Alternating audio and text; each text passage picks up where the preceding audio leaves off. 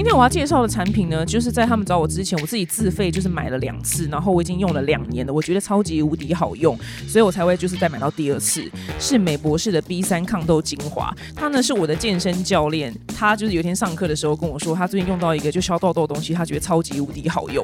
然后我一看名字，我想说名字怎么就这么的 local，内心还有微微的瞧不起，结果我还是下单买回来。然后我买回来就刚好好死不死就长了一颗痘印，就惊为天人，马上跟他磕头道歉。我马上传讯给我教练说，他也太好用了吧。那我还是要先强调，如果你本身是满脸痘痘的话，你一定要先去看皮肤科医生，好吗？那这一款为什么这么厉害呢？原来，哎，美博士 它真的是 博士组成的医美保养品牌。我当初还想说，怎么名字这么的 logo？没有，它真的就是博士组成的。那这罐 B 三抗痘精华呢，就除了就是痘痘、出油、粉刺问题之外呢，它的全系列产品其实还加了一个非常特别的成分，是专利自由酚。这个呢是美博士专利成分，它二零二二年还有得到美妆诺贝尔奖。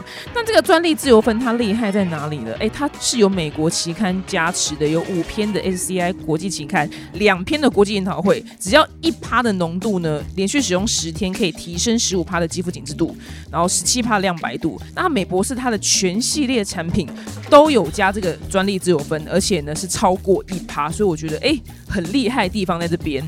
那这个成分呢是真的有在做出实验，说可以证明对抗肌肤老化。这个产品呢它也都没有加就是什么人工的添加物，什么塑料剂啊、香料等等，它是一个纯植物的精粹。那所有肤质呢都可以适合使用。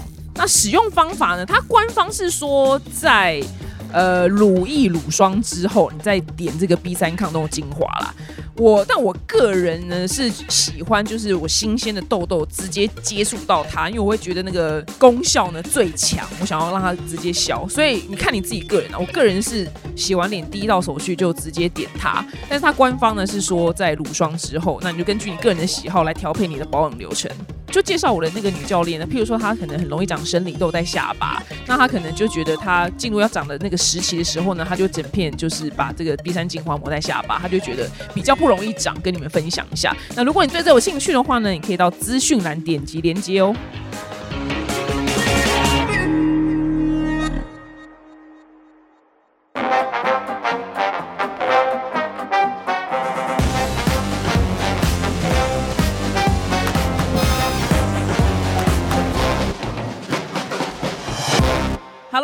欢迎收听本周的二百五国际新闻周报。那第一则新闻呢是国内的新闻，但是因为太有趣，这个礼拜大家疯传那张图，所以还是拿出来讲一下。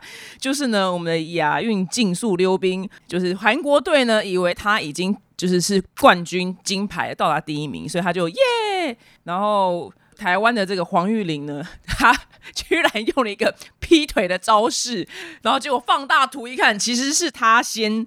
压线，所以是赢了零点零一秒。这个新闻应该大家都知道，因为觉得太振奋人心了。哇塞，那我觉得这个招式应该是以后所有溜冰界都要用的吧？就是到终点前就直接先劈腿，就先劈劈就有机会。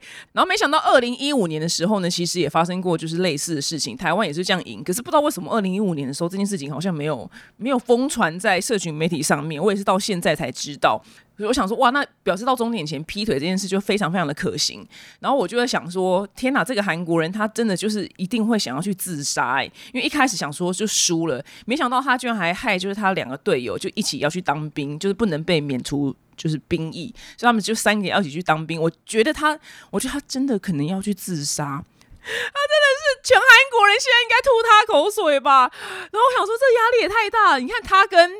踢足球的那个足球不是最后延长延长赛的时候要踢 PK 吗？然后 PK 不就是一个一个人去踢，然后那个那个没踢进的那个人，就譬如说最后这个就定生死，这个人没踢进就是输，然后那个没踢进那个人就你知道他当场就是也是想要去死，我就觉得他他一定也要去自杀，因为他全国会恨他，你知道吗？他的国家他的国家在那边恨他。讲到这件事情，我就觉得足球。就是延长赛的时候踢 PK 这件事情真的非常的奇怪，这个制度也太奇怪吧？就他最后 PK 就是五个人还六个人，不是就轮流去踢，然后看谁哪一队就进的球多，然后哪一队就赢。就是好像前面比赛就是就怎样，那前面的所有比赛都踢白宫，哎，就踢网篮的，就那不如就一开始踢 PK 就好了，因为 PK 这个制度就最后就定生死，那在前面就是白踢，我就觉得这制度超级无敌奇怪的。然后当然大家也会想说，哦，没有制度就这样，我说对，可是他因为他这样子，这赢是真的赢吗？你懂吗？因为最后就只是猜左跟猜右啊，就是就是守门员猜左边，然后踢的人猜左边猜右边，就这样就这样猜，跟这跟黑白色有什么两样？你懂吗？他就是黑白色赢了，我就觉得这个制度这制度合理吗？他前面踢的要死要活，然后最后输在黑白色，对，你说是不是？所以我每次看足球看到 PK 赛的时候，我都觉得哇靠，那没踢进人，我都真的。我真的都觉得天哪，这真的要去死哎！这就是黑白菜输了，你知道吗？踢前面踢那么厉害，然后最后输在这么小的事情，这我个人的心得啦。如果你是足球迷，觉得我讲的不 OK，就大人不计小人过。我就是觉得这制度真的很妙每次看到这就觉得想说奇怪，到底哪个人发明的？他们应该就休息，然后隔天再比一次不行吗？这样才能真正就是比出实力吧？你们觉得呢？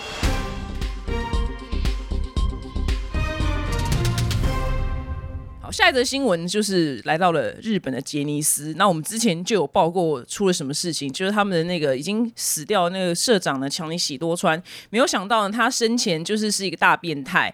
他不只是大变态，他的全名就是老不休、死变态又恋童癖的。但我先说不是歧视 gay，是因为他他就是专门找男男生的未成年儿童，然后来。性侵他们，然后后来没想到他这人就是很好命，就是他一辈子都没被逮到或没被挞伐，就是他死后之后这件事才爆出来。呃，原本是从态度就是不承认，然后后来就慢慢的然后承认道歉，然后最后在十月二号的下午呢，召开记者会就宣布说，呃，因为为了就是补偿被害人啊什么公司，反正就为了。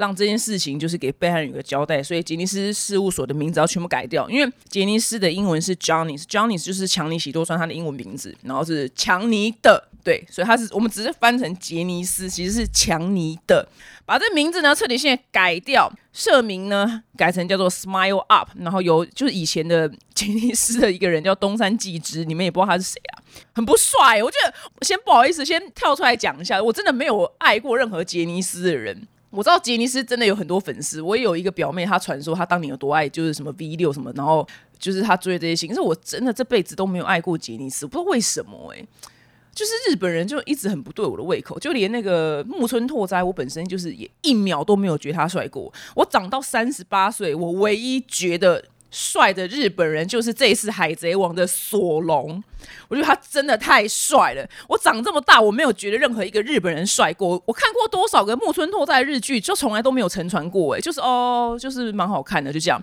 但是欧巴就是不停的在一直在换，你知道吗？一直就是花心的状态。那不知道为什么日本人就刚好比较没有对到我的胃口。总而言之呢，就先换东山机制当社长的，然后就做会做之前一样的事情。那实质上，就吉尼斯事务所呢会即将就是解体。那他旗下原本还有一个叫什么小吉尼斯跟关西吉尼斯八，就这两个团名就直接就是叫吉尼斯，所以他们也会说直接就把名字改掉。可是大家就很不爽，说他你改名叫 Smile Up，可是因为 Smile Up 是那个什么强尼喜多川这个社长，他有一个那个叫做慈善基金会，他的慈善基金会名叫做 Johnny Smile Up Project。他就是把那个 Smile Up 拿出来，然后当他新的公司名字，你不觉得看得很北宋吗？想说你们到底有没有诚意啊？你还在用他的，还在用他基金会的那两个字，然后出来当新的名字，就觉得也是蛮靠背的。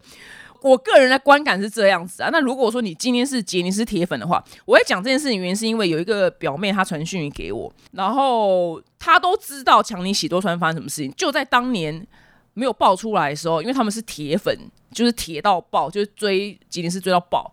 连在台湾的他们，就大部分都有耳闻到强尼喜多团性侵，就是杰尼斯的艺人，就在他们小时候。可是那时候新闻是没有报，所以这件事情，你看，连你知道语言的力量多大？你知道，他就一个一个一个这样口耳相传，用嘴巴传到台湾，你就知道这件事有多么的真实性。可是，在他们早之前，他就知道的时候，我觉得他们爱杰尼斯那心大到，就是他们对强尼喜多川这件事情比较没有那么大的反弹。所以他有跟我，他就私讯给我。就讲他今天是怎么样陪伴他的人生，然后他就想说，这个人的功劳跟他的罪过可不可以就相抵？因为他带给多少年轻人就是美好的青春回忆，因为他培养了这么多偶像，他不知道是不是可以去抵过他性侵就是这些杰尼斯艺人的这个罪过。那这个我等一下再讨论好了，我继续把这个新闻讲完。那讲到杰尼斯呢，一定要讲到就是这个大神，就杰尼斯的。当家台柱，就是集杰尼斯三千宠爱于一身的人吧，就有点像 Jenny 集 YG 的宠爱于一身，那就是木村拓哉，他是日剧收视大神，年轻人可能真的是不太知道他是谁，但他日本还是非常的红，他现在已经五十岁，但是地位还是非常的高。然后呢，他在吉尼斯就工作非常非常多年嘛，然后最近呢，就是这件事情爆出来之后，然后他不但就是没有马上切割就强尼喜多川，然后或是踏伐这件事情，或是甚至只是闭嘴就好，他居然呢就是在他的 IG 上面面呢抛出就是一个对镜就是对镜头敬礼的照片，然后写下就是 Show must go on，他都讲这句话，但是因为这句话呢是强尼喜多川他生前最爱说的一句名言，他又做这个动作，所以大家就把它解读成他就是在挺就是强尼喜多川，就是他虽然就是去刚了这么多他的。不能说他朋友，他可能跟其他人不是朋友，就刚了他这么多他同公司的同事们，在他们童年的时候，但木村拓哉本人有没有被刚未知？就算有，他也不会承认。那我只能说这是个未知的状态。然后呢，他就是挺这件事情，这个人就被大家挞伐到炸。然后他手上有非常非常多的代言，像什么麦当劳啊，然后什么车子啊，就马上跟他做切割。就是他丢了很多代言，虽然他丢了这些代言，他因为他本身老早老早就财富自由，他就真的是很爱当明星，再继续当明星嘛。就像是 Blackpink 一样，他们本来就财富自由，他们就是爱跳舞、爱唱歌，真的是很喜欢演艺圈这个工作。所以他就算丢这些代言也没差，只是他他做这件事情，我我先说，如果你真的是木村拓哉的铁粉，你听了就也不要生气。他做这件事情，是他有没有就是他真的有没有想过说，如果他今天女儿，当然没有人敢动他女儿。如果他今天是个老百姓，他女儿在十岁的时候去送去随便什么。经纪公司，然后那社长就是喜欢女的儿童，不停的在强暴他两个女儿，他还会说出这种话吗？就他今天是当爸的人，他居然还讲出这种话，他真的是非常非常错误的示范。我一直都在强调说，我这人就是呃恐同，不是同性恋，是儿童。我真的是也没有小孩，我也不喜欢儿童，但我都能设身处地的为就是其他人的爸妈着想。他有两个女儿，他居然还做这么错误的示范。然后我在看那张照片，他皮肤真的很粗糙，他要用一下就是抗老。他这么有钱，他不能去抗老一下吗？因为我我我真的是常年就是我已经。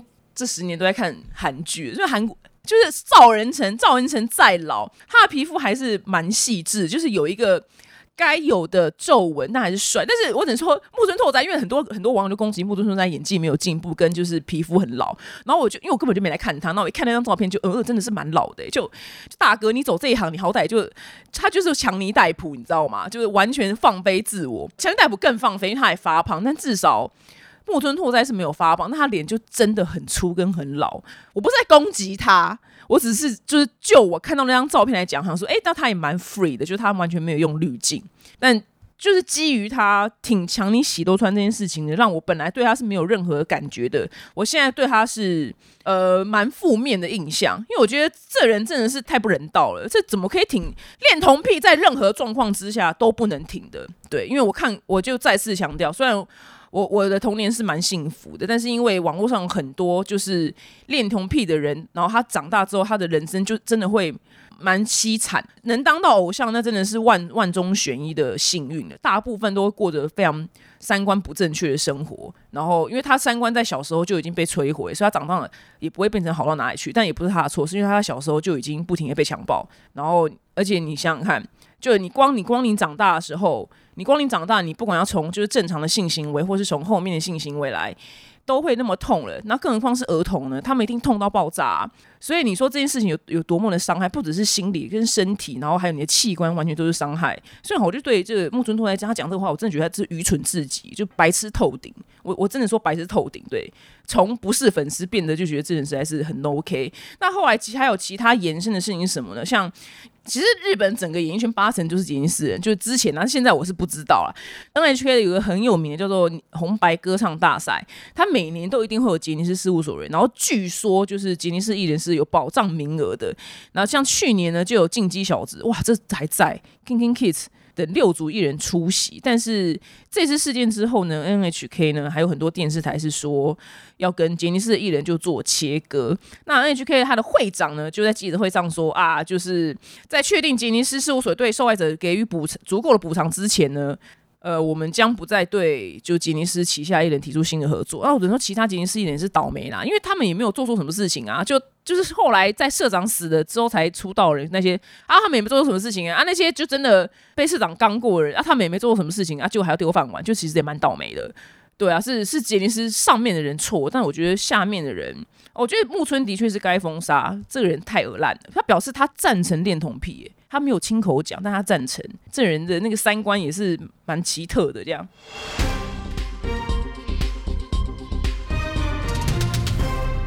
好，下一则新闻呢，我们来到了法国。虽然我是没去过法国，但大家因为法国就是 Chanel 什么爱马仕什么之类，就是反正很多精品都是从法国来的。然后在大家对法国就有很多的浪漫的幻想。然后阿成师呢，就之前我们节目有请他来，然后因为他常年住在法国嘛，他就给了我们很多法国真实的样貌，就是什么巴黎很臭啊，然后什么地铁很多什么什么尿骚味啊，路边也很多人就是什么尿骚味什么之类的。结果现在我们今天这则新闻呢是近期呢，法国的巴黎有一个虫，就是到处都有，叫做臭虫。然后臭虫呢，我先去 Google 了一下什么是臭虫。臭虫大部分是活在那种很脏的床垫啊，或是什么墙壁那种很脏的裂缝里面，就久了之后会有臭虫这个东西。好，就这东西呢，居然就在巴黎，就是地铁啊，然后什么。戴高乐机场啊，然后它的高铁啊，都有这个臭虫，然后这虫会吸血。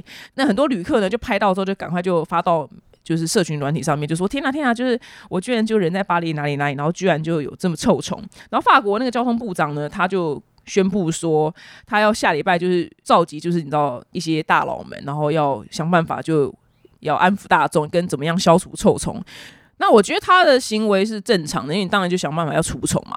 结果呢，巴黎的副市长呢，这个人叫做格瑞格华，格瑞华呢，他就跟法国电视台说，臭虫这件事情非常的普遍，就是没有人是安全的。实际上呢，你可能在 anytime anywhere 都身上都会有弄到臭虫，然后把它带回家。臭虫这件事情呢，是非常非常平常的。然后呢，再来呢，就是法国的那个政府呢，他居然对外说，臭虫的出现呢，跟卫生程度毫无关联。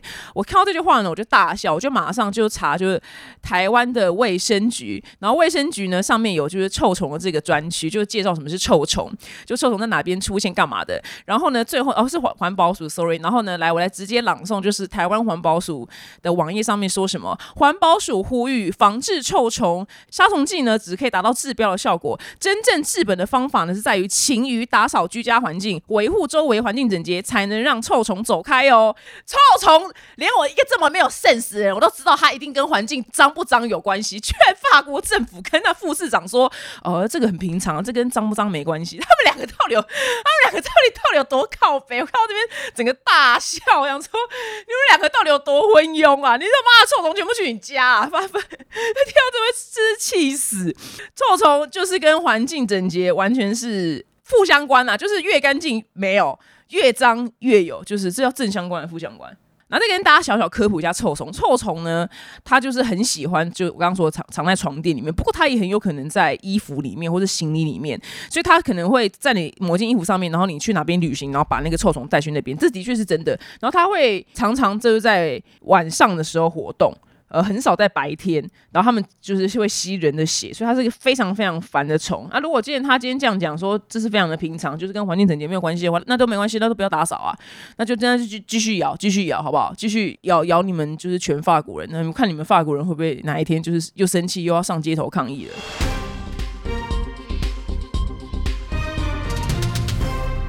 再来下一则新闻呢，是又讲到野火了。因为野火我们在这阵子报了非常的多，哎，真的是在报新闻之前对野火没什么概念。就以前小时候，呃，不是小时候，就几年前看新闻，哦，就森林大火，就大概就知道这样，就很模糊，你知道吗？后来认真开始看国际新闻才知道，哇靠，这东西真的是不得了，有够恐怖的。那美国加州这几年的野火呢是越来越失控。那他今年呢夏天，他的消防局呢引进了一个很棒的系统，是 AI 人工侍卫。他呢，就是用那个摄影机的那个镜头去侦测跟监控有没有野火，因为野火有时候这样小小一烧啊，谁知道在那边呐？就是我们人类又不在那边，因为那它通常都是在没有人的地方开始烧起来嘛，所以他很聪明，他就在森林里面就装各式各样的这种镜头，所以只要他发现哪边有烟雾或干嘛的，他就会马上通知就是消防队，然后到他应该是用坐标了，我猜。我猜是用坐标，然后告知说消防队在哪边，然后赶快过去把那个小小的野火给扑灭，就不会造成那么大的伤害。那因为这个系统就比人类的肉眼就是更先进非常的多，所以它目前用来，呃，目前用这个 AI 侦测系统呢效果非常好，因为它大大降低就是各种各式各样就人命啊或是财产的损失。那它目前呢是在。呃，山顶他设了一千多个摄影机去侦测，就是哪边有野火。然后，但它旁边呢，就是还有一般的瞭望台。那那瞭望台就是给他们是应该是野火的哨兵吧。然后就用瞭望台，就是他的我猜了，因为他没有解释。我猜他就是在那边，就是在山顶。然后啊，对对对，电影有演过，他们就在到处就看说哪边有没有，就是比如这几个月是野火的时期，然后去看哎哪边有烟雾，赶快赶快，就是 Mayday Mayday，就赶快就叫人家去扑灭。这样，他是用肉眼看，那人的肉眼一定还是输给。AI，所以这个 AI 已经非常非常的厉害，很精准。所以如果说他能把这个系统带到全世界很多有野火的地方的话，我觉得会非常非常的有用。但是虽然有 AI 这个侦测系统，但是还是需要人类，因为没有办法用，目前是没有办法用派 AI 去扑火了，就还是要人类的消防员。所以这个消防队呢，还是没有办法就是被 AI 智慧给取代。那我最近就是因为。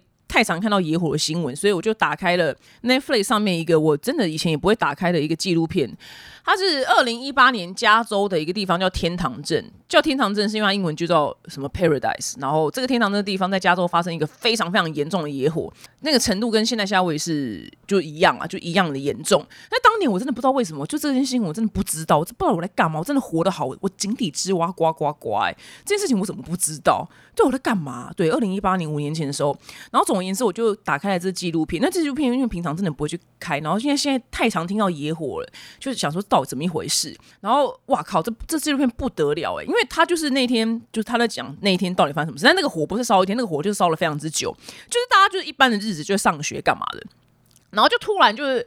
然后说奇怪，怎么就呃，就远方就有一些烟雾传来，什么烟雾传来？可是因为烟雾从很远地方飘来，所以你也会不会马上说，呃，哪边就是失火了？就你不会这样马上联想到。但是等你就是发觉好像哪边失火的时候，那个通常就烧的非常的是大，所以他的指挥中心呢，就那天就开始陆陆续接到电话，说哪边哪边就是失火，哪边哪边有野火，哪边哪边就，然后哪边哪边就是因为哪边哪边都太多个哪边哪边的，你知道吗？就到处都有。他那天应该是真的非常之干，然后很多地方。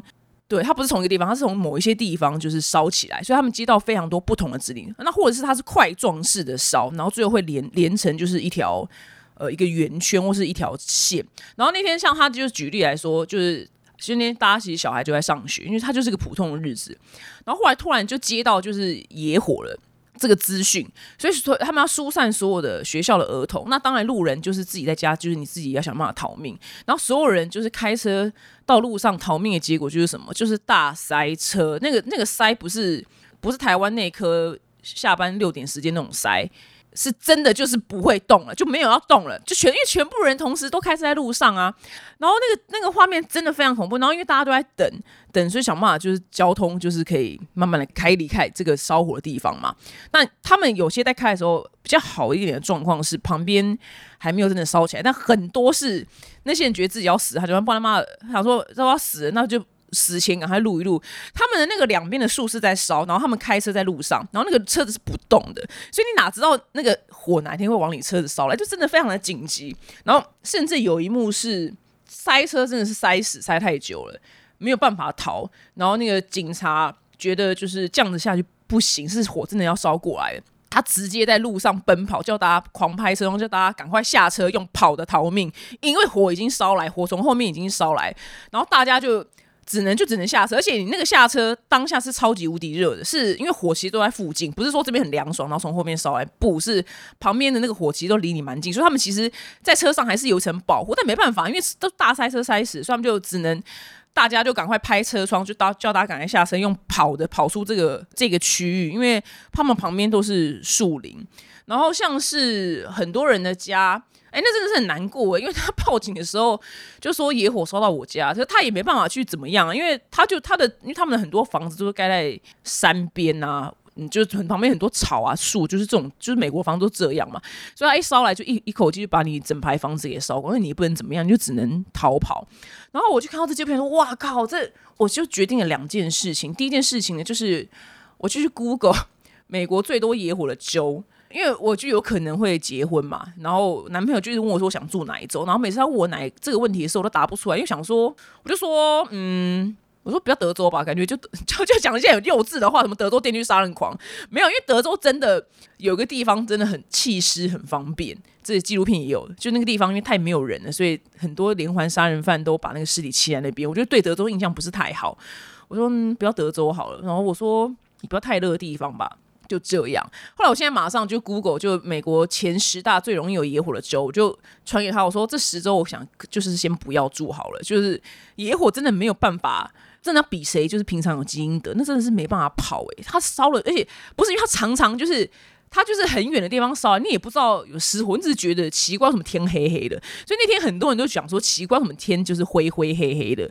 在我做第二个决定呢，就是我可能就此生我不开除湿机的。对我现在我原本超爱开除湿机，我现在不开了。我现在觉得潮湿很好。我我跟你讲，潮湿很安全。我家里面所有东西发霉，我都会很 happy，你知道吗？我看到这个野火逃命的影片，我想说我不开除湿机了，我就此就此生不开。我觉得我要拥抱台湾的潮湿，而且我还住在细致，我要拥抱细致的潮湿。我觉得潮湿很好，发霉很棒。那还是跟大家就讲一下，就是这个二零一八年的这个加州天堂镇的野火呢，总共就是有八十五位平民老百姓就是丧生，然后还有三个消防队受伤，总共烧毁了一万八千多栋建筑物。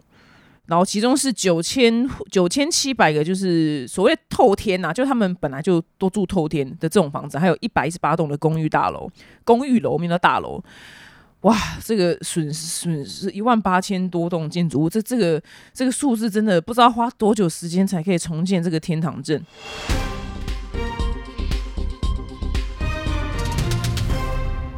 下一则新闻呢，还是一样，就是来到美国。那美国的川普呢？他最近讲了一个非常有趣的那个言论，我一定要跟你们分享。那因为美国就是自然现在真的是非常非常的差。讲到这件事情，好像前阵子有讲过，不是就是前几集有就在那边呜呜哀哉一阵子，说我不生小孩错了吗？就是为什么走到哪边都要被歧视跟被炮轰？然后呃，因为我发现就是说我用说我不太喜欢小孩，我不喜欢小孩，呃，我我没有特别爱小孩这个说辞，就会造成更多的歧视，而且歧视我的都是女生。因为女生会觉得说你这个人怎么可以这么没有母爱？你现在就会喜欢好，这我之前就讲过了。然后后来我那天有忘记讲一件事情，就是后来我就试着就改变说辞，因为我不想要被炮轰嘛。我就我跟你讲，我真的没有主动提这个话题，都别人跟我提的。然后讲到这个话题，讲到最后，然后后来我想说学聪明，我就说哦，因为因为我男朋友是美国人呐，我说如果之后住美国，我觉得美国治安很差，也真的很不适合生小孩，我觉得太危险了。然后我说很多枪击什么之类的。然后那个人他就回我说：“那你是新闻看太多。”我听一听就火大，我就去查二零二二年。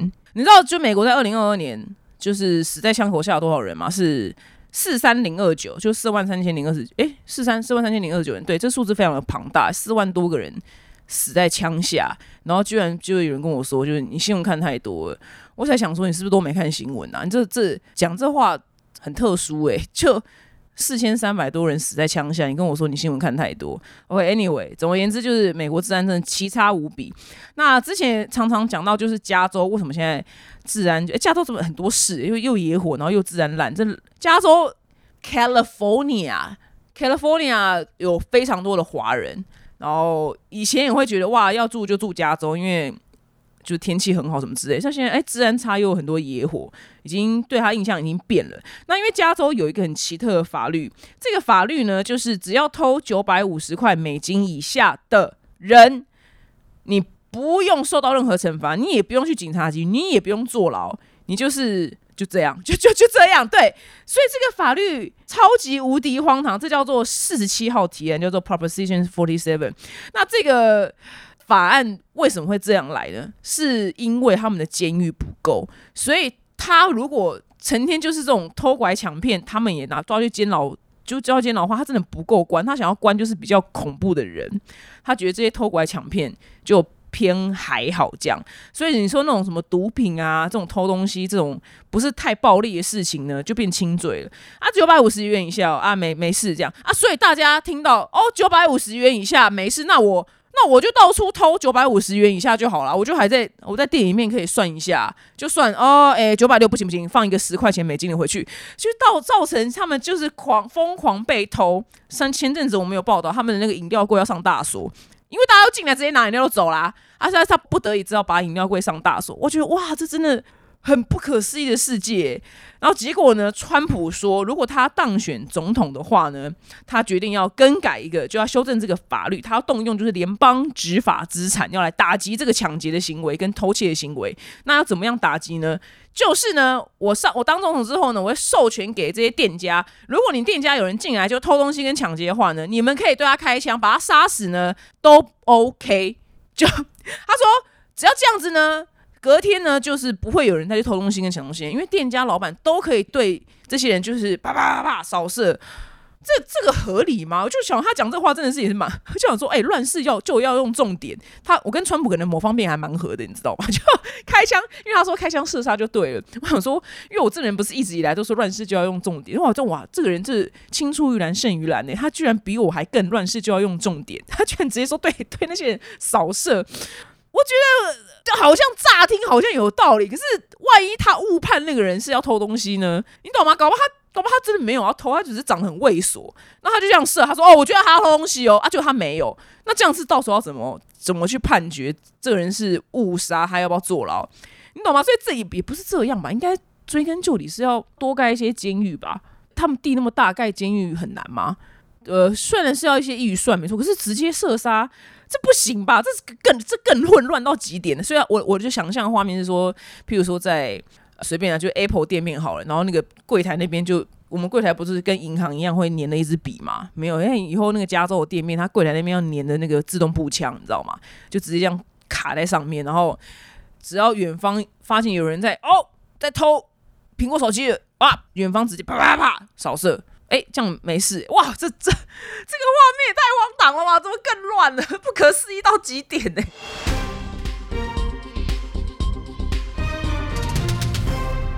我们现在的新闻来到中国，中国呢最近有一件事情就是很特别，就跟我们哎日韩台。一样，我们日韩台是什么生育率急速降低，然后中国呢是结婚登记人就是数字呢是急速下降，那可能是差不多，它这样生育率也会下降，应该是，那就是以二零零八年来讲，二零零八年中国呢有登记就结婚的是一千零九十八万对新人，然后那那个呢是中国第一次呢就是有一千万对新人结婚，然后到了二零一三年呢这个结婚的数量呢还在到达就在一千三百四十六。万左右，哇，就是很高峰。然后从那个之后呢，就逐年递减。二零一九年呢，跌破一千万大关，然后到去年呢，只有六百八十三点三万新人登记结婚，是结婚的数据就是有史以来最低点。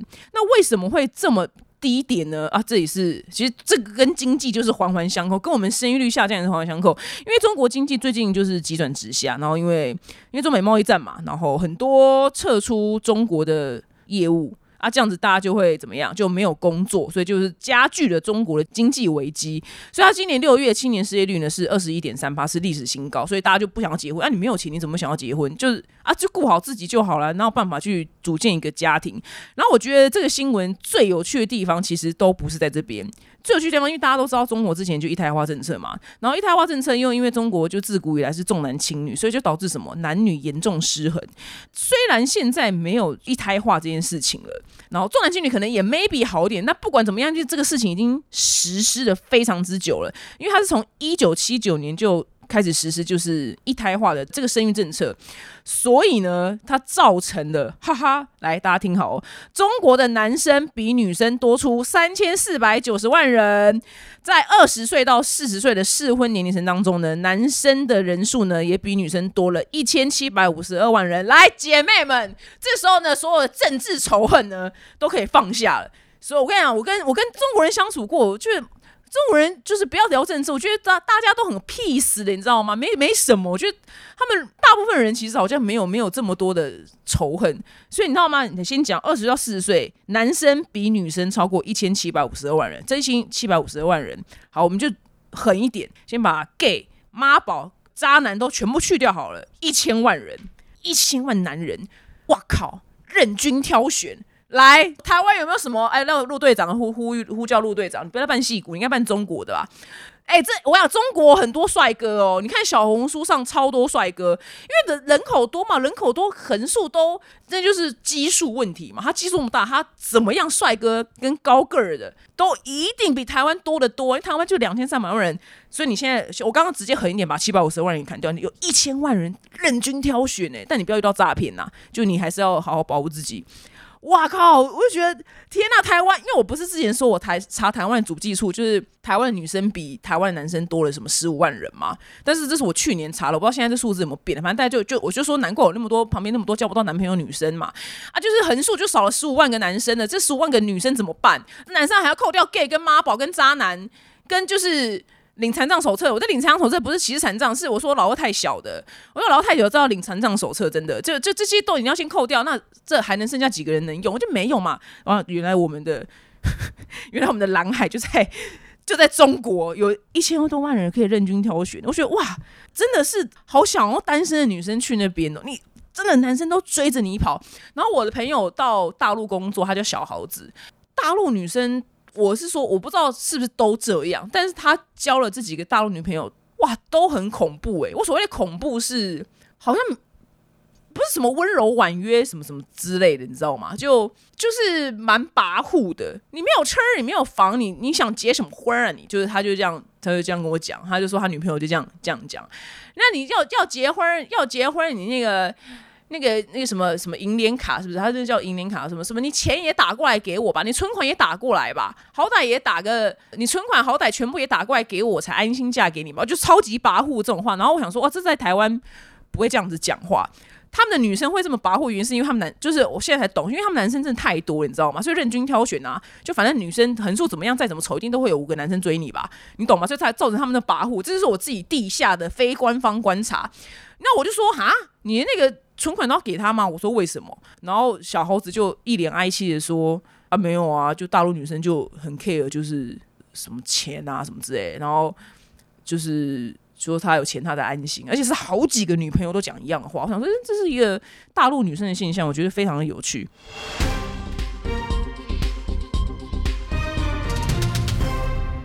好，我们新闻最后呢是听完可能对你也没有什么用的冷知识时间。这两年呢，就是 AI 这个话题呢非常非常的流行。那如果你跟我一样是老一点的听众的话，你会知道三十年前有一个非常非常红透全世界的，应该是儿童节目吧？我不知道成人有没有在看呢？叫做《金刚战士 Go Go Power Ranger》，你们知道这个吧？就是天哪！小时候礼拜六一傍应该是傍晚吧，我一定一定要坐在电视机前面，就是要看《Go Go Power Ranger》，就觉得怎么这么好看。然后那是我应该是第一次跟美国文化接触的，该算起点吧。在可能起点同时还有忍者龟。好，那如果你是年轻人没关系，你不知道没关系，反正就是有五个吧，五个不同颜色的战士，然后他们每个有一个自己的机械动物。譬如说，这个人是豹啊，这个人是大鸟，然后那个人是大象，每个人然后负责去打一个，反正每一集的敌人都同一个啦。然后每一次要发任务给他们的人，就是有一张脸，然后他在一个大的馆子里面，因为他的设定是他被困在什么时间的什么走廊之类的，然后他没有办法有身体，反正被困在那边，然后他就是一个像是智者的角色，他每一次都会给他们一些就是。他给他们就是一些心灵的指导啊，然后或者是说给他们说，哎，这边哪边有危险，你们要去出任务。那这个人呢，这张脸呢，他他真实是存在的一个演员。这个演员呢，他他是一个美国人，他叫大卫。那大卫呢，他在一九九九零年的时候被邀请就是演金刚战士，然后其实他当初根本完全不知道自己要演什么，他只知道他的演的这个角色叫咒威。这个这个咒威呢，就是我刚刚讲那个脸被困在那个管子里面的。那个人，那个人是巫师啦，他就是他只是被困在困在里面，然后就下下达指令。然后呢，当初团队为了省钱，然后就找了一个就是完全不红的人，就是大卫来演嘛。因为反正这部片也不知道会不会红，他那时候只拍了就一天，然后他那一天就是领到了一百五十块美金。那这个一百五十块，只是呢，他就只拍了这一天，然后他也不知道这个剧就一红就红了，就是。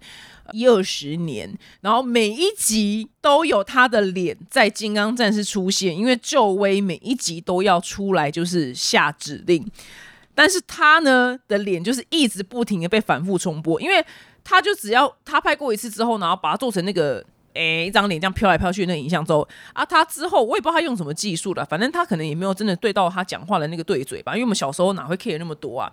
就反正同一张脸就一用就是用了就是十十几二十，就用十几二十年，就一直复制贴上复制贴上，等于他每一集都演，可是他只有领到就是一集当初那个一百五十块的美金。那这个故事呢，在美国呢就传遍网络，大家才知道说哇，演员的那个脸部授权就是会被遭到剥削，而且是三十年前的时候就已经发生这件事情了。那最近呢，就是有一出剧叫《黑镜》，那《黑镜》的第六季的第一集，一个叫做“琼斯糟透了 ”（Joan is awful），我是没有看到这一集，但这一集呢是女主角是沙马海耶克，然后她演了这整集，然后你知道吗？她完全没有就是演。他只是把他的脸授权给制作公司，然后让他们自动生出作品。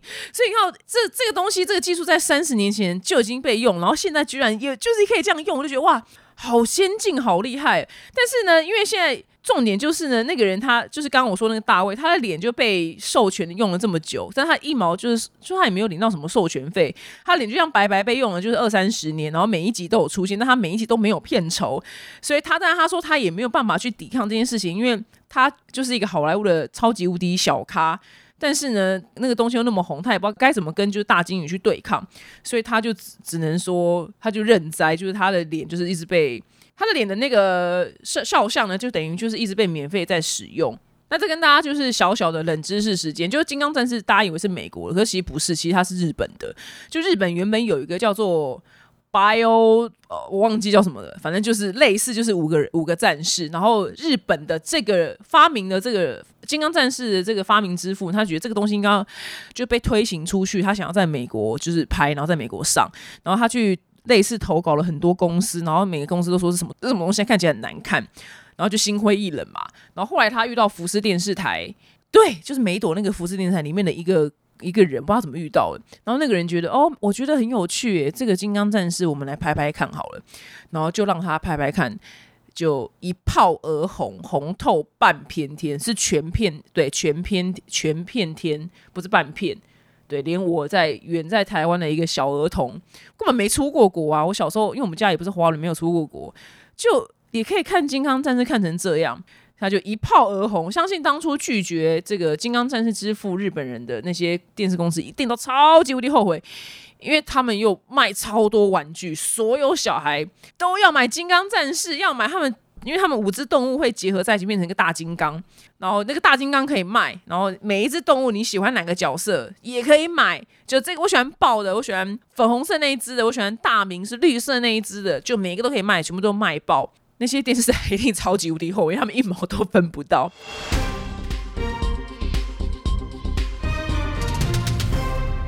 好，最后呢是巨星下凡来解答。本周收到问题是说。J J 说：“我离婚之后呢，追求我的都是已婚者。